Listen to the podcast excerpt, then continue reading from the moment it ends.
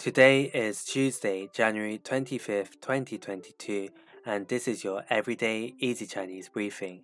大家好，我是林老师, and in under 5 minutes every weekday, you'll learn a new word and how to use this word correctly in phrases and sentences.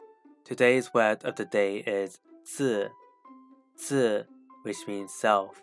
Let's practice by making different words, phrases, and sentences with 自. The first word is 自动,自动, which means automatic. Let's look at each character of this word.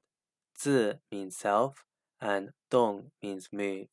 A way of using it in a sentence is 我们的薪金每年会自动增长。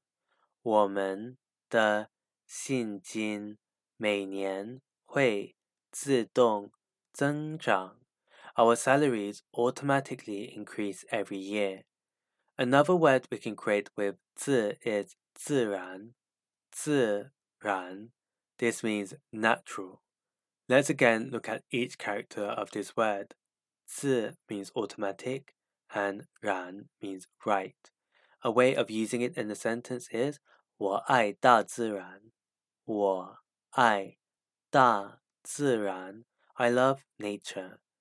Finally, we can create the word 自由,自由, which is a noun that means freedom. The 由 here means by. A way of using it in a sentence is 他是个自由的灵魂。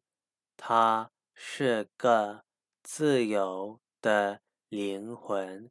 he is a free-spirited person.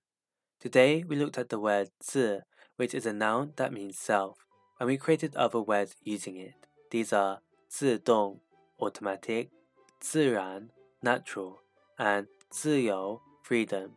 To see this podcast transcript, please head over to the forum section of our website www.everydayeasychinese.com where you can find even more free Chinese language resources.